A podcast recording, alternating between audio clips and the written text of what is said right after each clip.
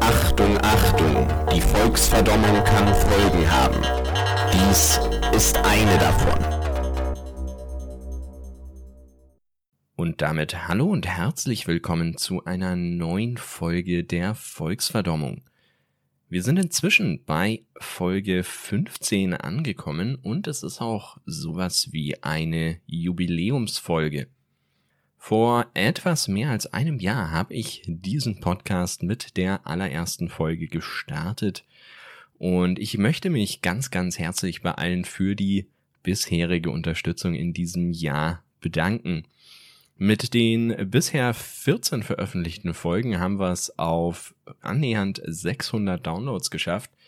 Das hätte ich definitiv nicht erwartet, als ich vor ja, im September, 20. September, glaube ich, war es die erste Folge letztes Jahr hochgeladen habe. Gerne dürft ihr mich natürlich auch weiterhin unterstützen, weiterhin vielleicht ein paar begeisterte neue Hörer für diesen Podcast gewinnen. Gerne dazu auch die aktuelle und alle vorherigen Folgen, falls nicht eh schon lang passiert, über die Podcast-Plattform eurer Wahl bewerten, sofern das zulässig ist, sofern das möglich ist oder favorisieren oder Sterne geben, was auch immer die Plattform so erlaubt. Und gerne natürlich auch anderweitig weitererzählen. Ich habe vor kurzem in einem Video eine Unterhaltung zwischen einem Psychologen und einer Person, die sich selbst als Hexe bezeichnet hat, gehört. Äh, diese sogenannte Hexe oder selbsternannte Hexe war äh, jemand, der irgendwie so ein bisschen esoterisch unterwegs war, so Heilpraktikerin oder irgendwas in der Richtung. Sie hat sehr, sehr viel pseudowissenschaftlichen Schwachsinn von sich gegeben. Ähm, das aber soll nicht Thema der heutigen Folge sein, sondern eigentlich einfach nur ihre Selbstbezeichnung als Hexe. Heute geht es um Hexen, allerdings eher in einem zum einen historischen und zum anderen natürlich Fantasy-Sinn. Denn Hexen sind natürlich gerne genommene Charaktere, Gegenspieler, Helfer und so weiter in Rollenspielen, aber auch in der Fantasy-Literatur. Heute geht es also um Hexen und da fangen wir einfach mal ganz vorne an bei der historischen Betrachtung. Historisch gesehen sind Hexen nicht hauptsächlich böse, so wie wir das heute vielleicht so in unserem sehr mittelalterlich geprägten äh, in unserer sehr mittelalterlich geprägten Vorstellung von Hexen haben, sondern sie waren eigentlich den größten Teil der Zeit, könnte man sagen, eher neutraler oder guter Gesinnung, wenn wir uns hier mal den Rollenspielbegriffen bedienen. Hexen selber gibt es schon ultra lang, vielleicht nicht unter der Bezeichnung Hexen, das ist ein Begriff, der erst äh, relativ spät auftaucht, aber durch ja die Beschreibung und die Tätigkeit würde ich sagen, könnte man auch zum Beispiel die Druiden und die Heiler, die Schamanen, Ritualführer, wie auch immer man sie bezeichnen möchte, aus der Steinzeit und der Entwicklungsgeschichte danach hernehmen.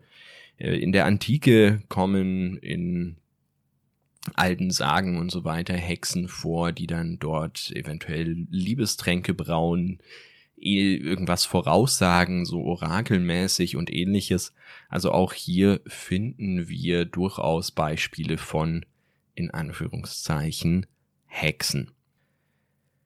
Im beginnenden Mittelalter oder so ein bisschen davor haben wir dann sogenannte Kräuterhexen oder auch Hexenmeister, die eigentlich auch immer noch relativ positiv belegt sind, die dann auch durch gute Kräuterkunde, gutes Biologiewissen, Pharmaziewissen sozusagen den Leuten helfen konnten, Schmerzen lindern konnten und ähnliches, die aber auch Schutzzauber angeboten haben zum Schutz vor bösen Geistern und anderen dämonischen Kreaturen und Krisen, die die Menschen so befallen können, die Rituale durchgeführt haben für sehr oder für ertragreichere Ernten und ähnliches. Also auch zu Beginn des Mittelalters könnte man sagen, waren Hexen, Kräuterhexen, Hexer durchaus noch relativ positiv belegt.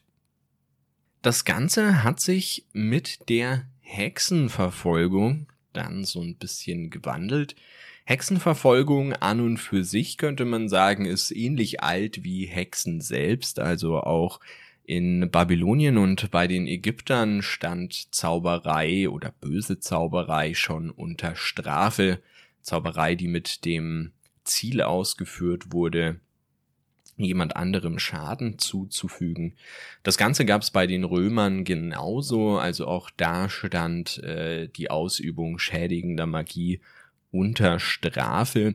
Es gab jetzt aber nicht irgendwie eine gezielte und massenhafte Verfolgung von Zauberern, von Hexen, von Magiern, Hexenmeistern oder ähnlichen Zaubereien, magischen Geschöpfen und ähnliches. Eine gezielte Hexenverfolgung hat dann erst im Mittelalter und im Beginn der Neuzeit stattgefunden. Das war in Europa so zwischen 1550, 1650 sowas auf dem Höhepunkt. Also tatsächlich auch schon so ein bisschen äh, noch bis in den Beginn der Aufklärung hinein wurden so ja grausame und absolut unbegründete, wissenschaftlich vor allem absolut unbegründete Rituale noch durchgeführt. Die Hexenverfolgung im Mittelalter und in der, im Beginn der Neuzeit waren vor allem durch, ja, viele Krisen, die die Menschen im Allgemeinen, die Menschen in Europa so befallen hat, begründet. Das heißt, wir haben eine kleine Eiszeit ähm, am Ende des Mittelalters oder während des Mittelalters. Wir haben viele Hungersnöte, wir haben natürlich die Pest und andere Krankheiten, die aufgrund der dichten Bevölkerung in den Städten einfach sehr viele Leben gekostet hat, sehr schnell um sich geschlagen hat, natürlich auch aufgrund fehlender Hygiene und fehlender medizinischer Standards in den einzelnen Städten und bei der Bevölkerung im Allgemeinen. Und da haben die Leute natürlich einen Sündenbock gebraucht. Wenn über Hexenverfolgung geredet wird, dann denken sehr viele natürlich auch begründet irgendwo ein bisschen durch Literatur und Popkultur, Fernsehen, Serien und so weiter an die Inquisition, das heißt an kirchliche Institutionen und kirchliche Hexenverfolgung. Das Ganze ist nicht ganz falsch, aber auch nicht so, wie es oft äh, in der Kultur, in den, in der Literatur, in der Filmkultur, Serienkultur so dargestellt wird. Äh, denn die meisten Hexenverfolgungen gingen jetzt gar nicht unbedingt von der Inquisition und von der Kirche aus. Die Inquisition selbst war eigentlich eher dazu da, äh, Heretiker zu bekehren. Das heißt, Leute, die der Doktrin der Kirche widersprochen haben, ausfindig zu machen und umzuerziehen. Ist natürlich auch nicht schönes, ist natürlich auch nicht wirklich äh, zu begrüßen äh, und eher ziemlich scheiße, aber äh, die meisten Hinrichtungen und die meisten Hexenverfolgungen gehen tatsächlich nicht auf Kosten der Kirche. So ein kirchlicher Hexenprozess ist meistens eher damit ausgegangen, dass man versucht hat, eben diese Hexe oder den Heretiker wieder zu bekehren. Und da ist die Todesstrafe eher eine schlechte Maßnahme für, weil man dann maximal im christlichen Nachleben in der Hölle, im Himmel, im Fegefeuer oder sowas dann noch bekehrt werden kann und nicht mehr zu Lebzeiten. Dementsprechend ähm, ging das meiste tatsächlich von weltlicher Seite aus. Wir haben natürlich auch auf kirchlicher Seite so ein paar Leute, die sich durch äh, sehr starke Befürwortung von Hexenverfolgung, sehr starke Diskriminierung von allem, was irgendwie pagan ist oder Hexe, Druide, sowas in der Richtung ist, ähm, hervorgetan haben. Sehr oft auch mit einer sehr, sehr großen Portion ähm, Frauenhass. Aber ja, es gab, also natürlich war die Kirche da nicht ganz unschuldig. Es gab einige einzelne Persönlichkeiten, die da sehr stark dahinter waren und das Ganze auch sehr öffentlich wirksam gemacht haben mittelalterliche Kircheninfluencer sozusagen Personen wie ein gewisser Heinrich Kramer zum Beispiel. Dieser Herr war ein Inquisitor und war oder ist bekannt als Autor des Hexenhammers. Das Hexenhammer, der Hexenhammer, auf Latein Malleus Maleficarum, ist ein Buch, was äh, Mitte des 15. Äh, Jahrhunderts von Heinrich Kramer geschrieben wurde, als Möglichkeit oder mit dem Ziel, ein Werk zu sein, das zum einen die Hexenverfolgung rechtfertigt und zum anderen auch eine ziemlich detaillierte Anleitung bietet, wie das Ganze denn abzulaufen hat. Das Buch kann man sich vorstellen, ich habe ein bisschen reingelesen, als äh, ziemlich widerliche Zusammenfassung von allen Vorwürfen und allen angeblichen Beweisen, sehr vielen ähm, Prozessbeschreibungen, die tatsächlich stattgefunden haben, äh, um das Ganze, ja, um zu beweisen, dass es Hexen gibt und dass die unbedingt verfolgt werden sollen. Es ist, wird auch eine sogenannte päpstliche Bulle vorangestellt, die Hexenbulle, äh, das ist was, was der Autor des Hexenhammers, Kramer, selbst geschrieben und von Papst Innozenz den, ich weiß nicht wie vielten, achten oder sowas, hat unterschreiben lassen und dadurch hat er so ein bisschen versucht, auch die ja, Glaubwürdigkeit seines Werkes zu steigern und die Rechtmäßigkeit seines Werkes vorzugaukeln. Ähm, das Buch ist hauptsächlich gegen Frauen gerichtet, ist in drei Teile unterteilt und beschreibt im ersten Teil, was Hexen eigentlich sind. Das sind Menschen, die mit dem Teufel im Bunde stehen, einen Pakt mit einem Teufel oder einem Dämon eingegangen sind, das Ganze passiert immer durch Geschlechtsverkehr, deswegen sind da auch Frauen viel eher von betroffen, weil die von so Dämonen und Teufeln einfach viel leichter verführt werden und ähm, außerdem auch nicht ganz so glaubensfest sind. Kramer leitet das von einer sehr, sehr willkürlichen Zusammensetzung von dem lateinischen Begriff für Frau ab, was dann in seiner Definition für sowas steht wie ähm, Frauen sind schwach im Glaube oder sowas. Und das wiederum leitet er dann aus der Bibel ab, weil die Frau ja aus einer Rippe von Adam geschnitzt wurde und dementsprechend auch überhaupt äh, minderwertig ist und nicht so viel eigenen Willen haben kann. Nicht sonderlich angenehm, die Lektüre, das steht da drin. Wie gesagt, das ist auch was, was man sehr, sehr häufig findet, ist, dass äh, die bösen Hexen in irgendeiner Form einen Teufelspakt eingegangen haben und daraus ihre Kräfte ziehen. Und das ist in aller Regel mit, äh, ja, einfach Ficken verbunden.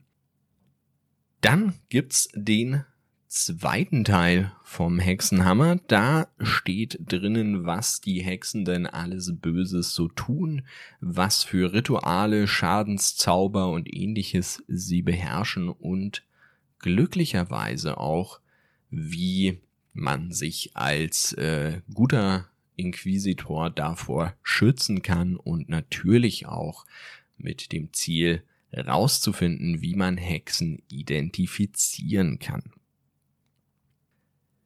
Im dritten Teil vom Hexenhammer sind dann sehr, sehr viele Hexenprozesse beschrieben und dabei ist so halb äh, oder pseudowissenschaftlich rausgearbeitet, wie so ein Hexenprozess auszusehen hat von der Folter für ein Geständnis und wie dann nach einem Geständnis weitergemacht wird.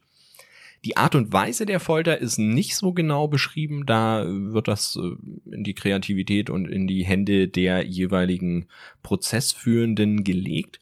Und man sagt, dass dieses Buch, vor allem auch der dritte Teil, quasi dafür gedacht war, auch so ein bisschen die weltliche Institution stark mit einzubinden. Also die kirchlichen Institutionen, die Inquisition selber ist da tatsächlich so ein bisschen raus. Also es war wohl schon Kramers erklärtes Ziel, möglichst viele Leute auf den Scheiterhaufen zu bringen. Denn, wie ich vorhin im Zuge der Hexenverfolgung ja schon erklärt habe, bei den kirchlichen Inquisitionsprozessen und Hexenprozessen ist es eher selten tödlich ausgegangen. Also da sind die meisten Leute dann doch mit dem Leben und äh, irgendwelchen wahrscheinlich auch äußerst abstrusen Umerziehungsmaßnahmen davongekommen, während bei weltlichen Prozessen sehr, sehr viel häufiger irgendwelche Leute auf dem Scheiterhaufen verbrannt wurden. Zum Glück war der Hexenhammer und das, was da drin steht, auch schon zur Zeit der Veröffentlichung und in den Jahren danach sehr stark kritisiert. Die spanische Inquisition hat es abgelehnt, die römische Inquisition hat es abgelehnt und hat gesagt, das, was da drin steht, ist pure Willkür.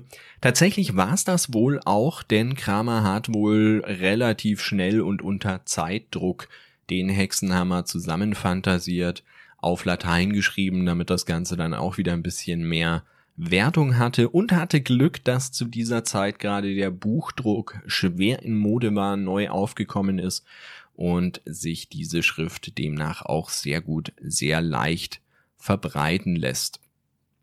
Er hat beim Hexenhammer ganz, ganz schlecht gearbeitet, also wissenschaftliches Arbeiten wäre das nicht. Heute würde er dafür keinen Doktortitel verliehen bekommen. Er hat schlecht nummeriert, schlecht zitiert. Es ist wirklich teilweise einfach ein Zusammensammeln von äh, irgendwelchen Geschichten, die Hören sagen mal aufgeschrieben wurden. Nichts was wirklich äh, gut ist und wirklich brauchbar, äh, auch unter den Aspekten als wissenschaftlich in irgendeiner Form betrachtbar sein soll. Und da natürlich auch zum Glück, muss man sagen. Also es war sehr, sehr gut, dass da nicht so viele Leute drauf angesprungen sind. Nichtsdestotrotz hat die Hexenverfolgung in Europa, vor allem in Deutschland, richtig, richtig viele Opfer gekostet. Also knapp die Hälfte aller verbrannten Hexen äh, in Europa sind wohl in Deutschland hingerichtet worden, ungefähr 40.000, ungefähr drei Millionen Leute sind irgendwo mal in einem Hexenprozess oder ähnlichem gelandet, vor Gericht gelandet. Und das sind schon gewaltige Zahlen. Vor allem, wenn man sich überlegt, dass zu dieser Zeit natürlich die Gesamtbevölkerung in Europa auch noch wesentlich geringer war. Und da sind so 40.000 Leute schon massiv und richtig krass grausam.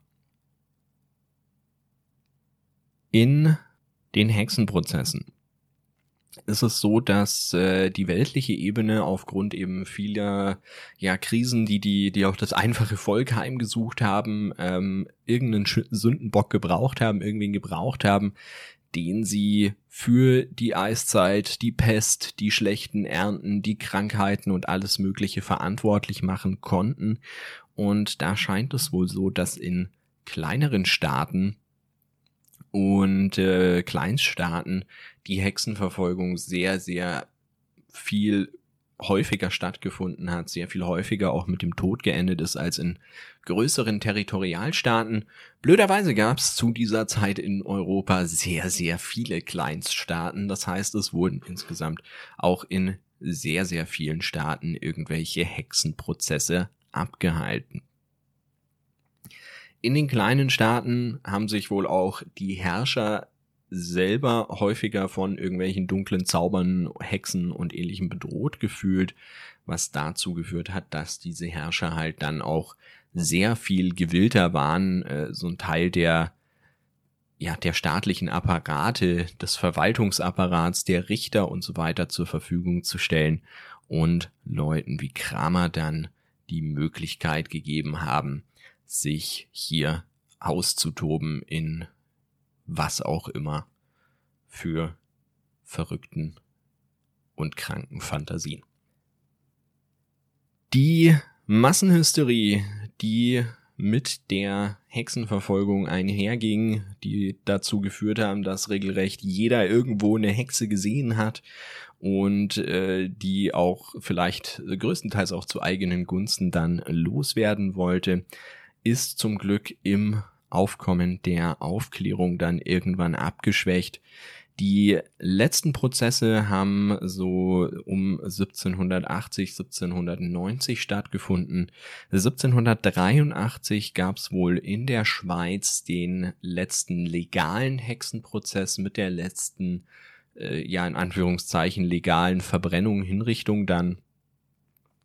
Und äh, die insgesamt letzte Hexen, der insgesamt letzte Hexenprozess, für den es Aufzeichnungen gibt, den findet man so 1792 in Südpreußen. Da gibt's allerdings auch nur eine Quelle zu, aber man geht wohl davon aus, dass dieser Prozess auch tatsächlich in irgendeiner Form stattgefunden hat. Es gibt im Zuge, im Zusammenhang mit Hexen auch noch natürlich den Begriff des Hexentums. Äh, Wicker fällt da auch sehr häufig. Das ist äh, so sehr stark in, auch irgendwo in Richtung Esoterik wieder so ein bisschen rein. Also das ist dann der Glaube, der vor allem in Großbritannien, aber auch in Europa durchaus verbreitet war, dass es durchaus so Rituale, übernatürliche Kräfte und sowas gibt und man sich die auch in irgendeiner Form selbst zunutze machen kann. Es war in Großbritannien sehr lange verboten tatsächlich über irgendwelche Rituale, Hexen, Fähigkeiten und Übernatürliches im Allgemeinen zu schreiben. Dieses Verbot wurde 1951 dann aufgehoben und zu diesem Zeitpunkt erstand, entstand dann ein Buch und erschien ein Buch namens Witchcraft Today von Gerald B. Gardner. Das ist so das erste Buch, das sich dann quasi auch legal mit der Verbreitung von äh, diesem Wickertum, von dem Hexentum in der Gesellschaft befasst hat. Dazu muss man sagen, dass der Autor da, so wie ich das gelesen habe, doch sehr pro diese Sachen eingestellt ist, also selber auch dran geglaubt hat, selber auch äh, der Meinung war, dass diese Rituale funktionieren und hat die dann in diesem Buch quasi auch alle beschrieben und so seinen eigenen Zauber, seinen eigenen Hexenweg, Hexerweg, wie auch immer man das nennen möchte, dann beschrieben. Interessanterweise hat derselbe Autor, also Gerald B. Gardner, ein Buch bereits ein paar Jahre, nämlich ich glaube vier Jahre vor dem, vor der Aufhebung des Verbots veröffentlicht unter dem Namen High Magic's Aid. Nachdem es zu dem Zeitpunkt natürlich verboten war, über tatsächliche Hexerei und tatsächliche Rituale und sowas zu schreiben, haben die Autoren solcher Bücher, in, in, unter anderem auch Gardner dann für High Magic's Aid, den Deckmantel eines Fantasy-Romans verwendet. Das heißt, die haben quasi einen Fantasy-Roman geschrieben und rausgebracht, in dem dann die Ansichten zu Ritualen und so weiter aber auch tatsächlich gut und ausführlich beschrieben waren und so als teils Anleitung, teils eigene Forschung dazu sozusagen ähm, angesehen werden kann. Und das fand ich schon hochinteressant. Ich habe auch geschaut, man findet High Magic's 8 auch teilweise online in Auszügen oder vielleicht auch als Vollständigkeit und ich habe da mal so ein bisschen reingelesen ähm, ins erste, zweite, fünfte und noch ein paar weitere, weiter hintere Kapitel, um zu schauen, worum geht es denn da eigentlich. So eine richtige Zusammenfassung vom Buch gibt's nämlich nicht.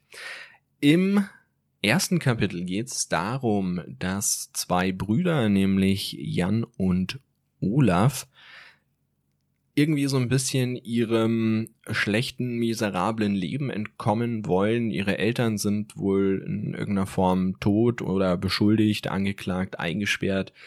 Sie sind also relativ alleine und haben auch kaum Mittel und gar nichts, sind halt als wahrscheinlich irgendeine Art Tagelöhner oder sowas unterwegs. Die beiden wenden sich dann an einen Hexer, einen Mann namens Tour oder Thur, wie auch immer man ihn ausspricht, und wollen quasi mithilfe von Magie, von Hexerei krass und vor allem krass reich werden und schauen, wie sie ihre insgesamte Situation vielleicht so ein bisschen verbessern können.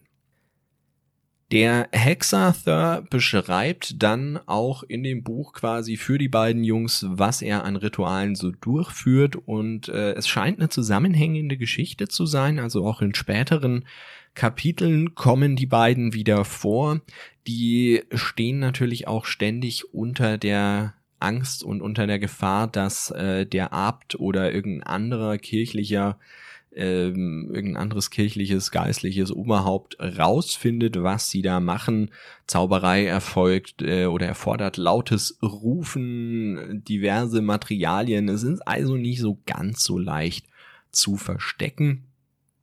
Und das ist, glaube ich, so auch dieses Spannungsverhältnis in dem Roman, wobei es tatsächlich schlichtwegs darum geht, möglichst viele Rituale darzustellen, die Wirkung zu erklären und so weiter. Ist alles hochspannend, das wird immer wieder von einem Buch, das angeblich König Solomon selbst geschrieben hat, äh, gesprochen. Also es gibt ähm, sehr viele interessante äh, Tropen, sehr viele interessante Motive, in diesem Buch und ich glaube, ich werde es definitiv auch noch weiterlesen. Vielleicht spreche ich nochmal in einer späteren Podcast-Folge drüber, wenn ich's komplett durch habe. Das heutige Bild, was wir von Hexen haben, ist, glaube ich, sehr stark geprägt von der Hexenverfolgung im Mittelalter, aber natürlich auch von den Märchen und Illustrationen der Gebrüder Grimm.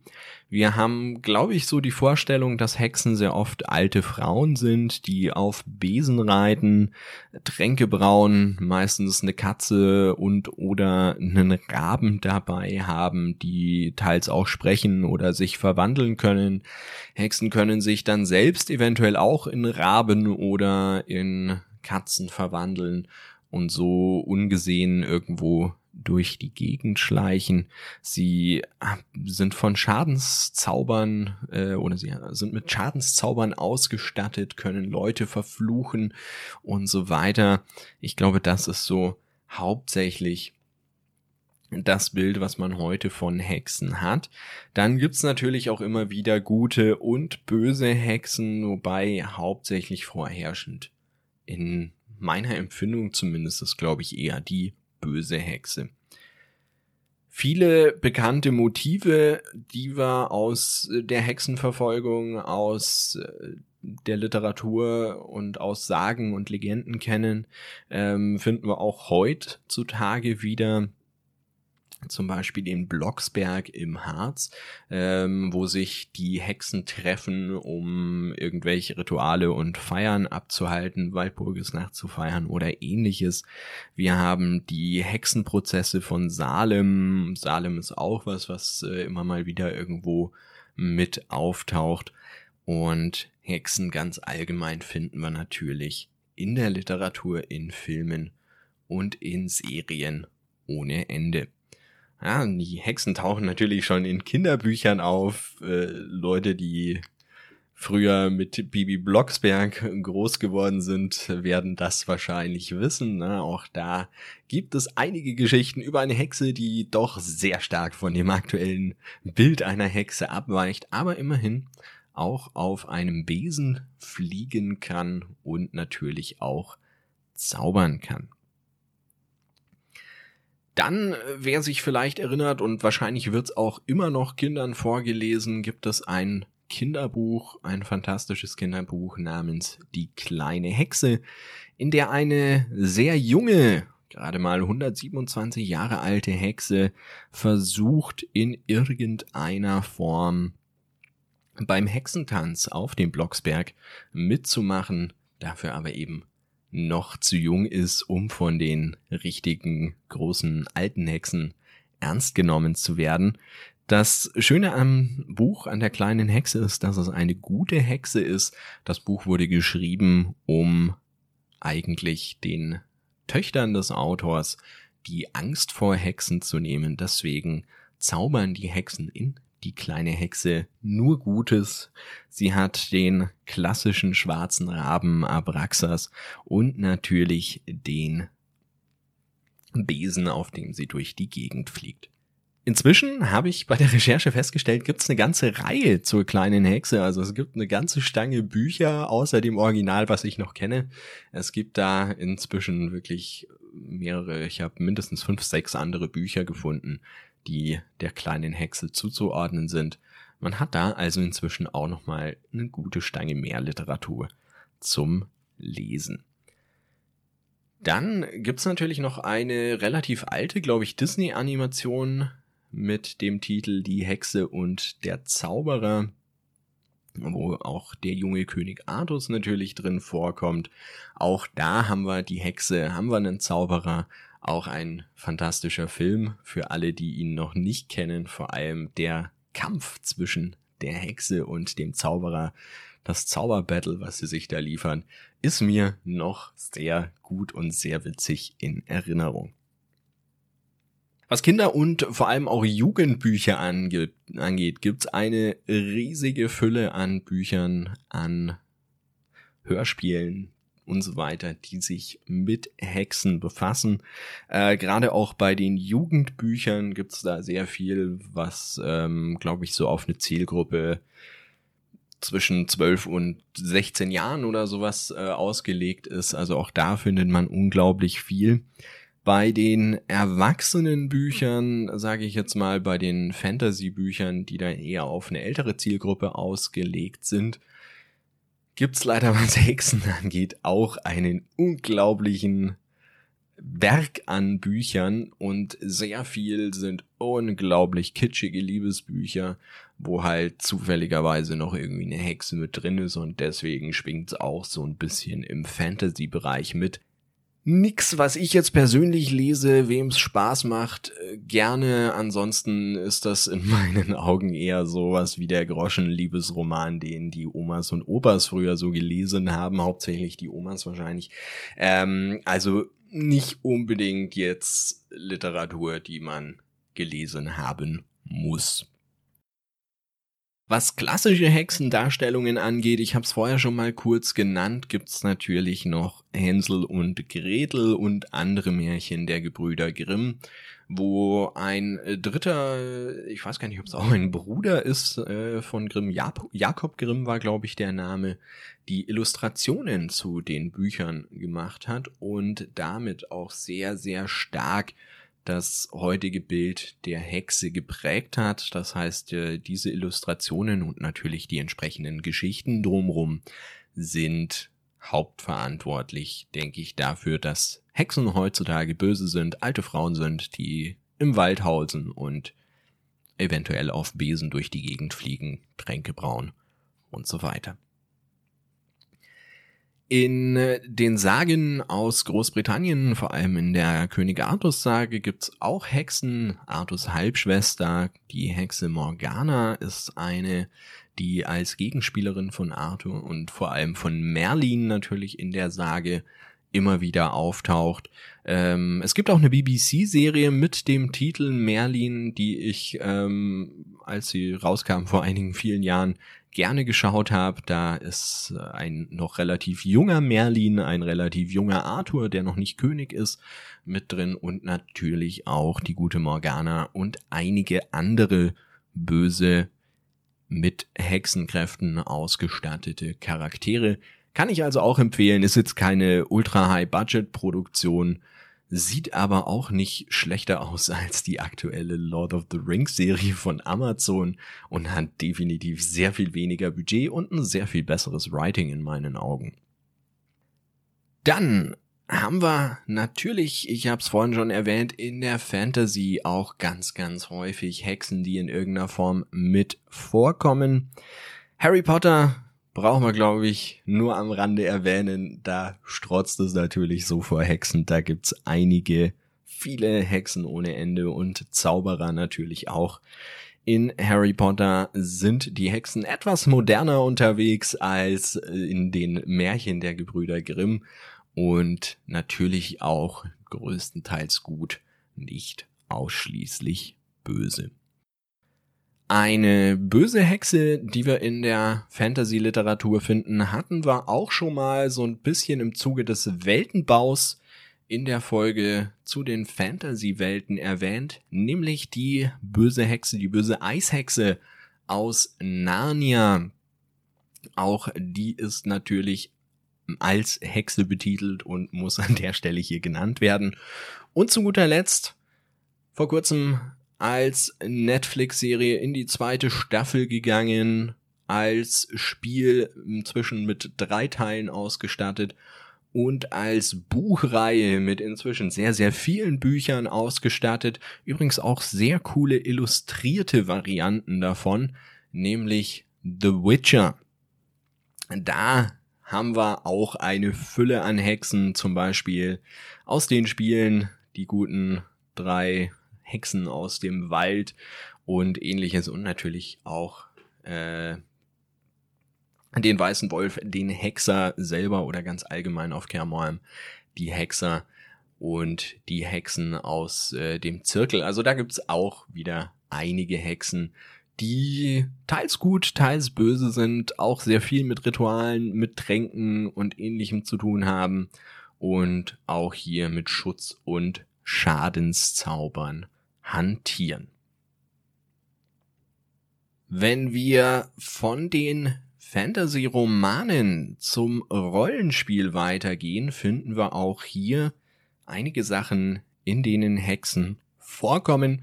Es gibt auch ein Rollenspiel, das hatten wir an der Stelle hier im Podcast noch gar nicht, das sogar Hexen allerdings mit 2x im Titel trägt, nämlich Hexen 1733. Das ist ein Rollenspiel, was so in einer alternativen Barockversion angesiedelt ist.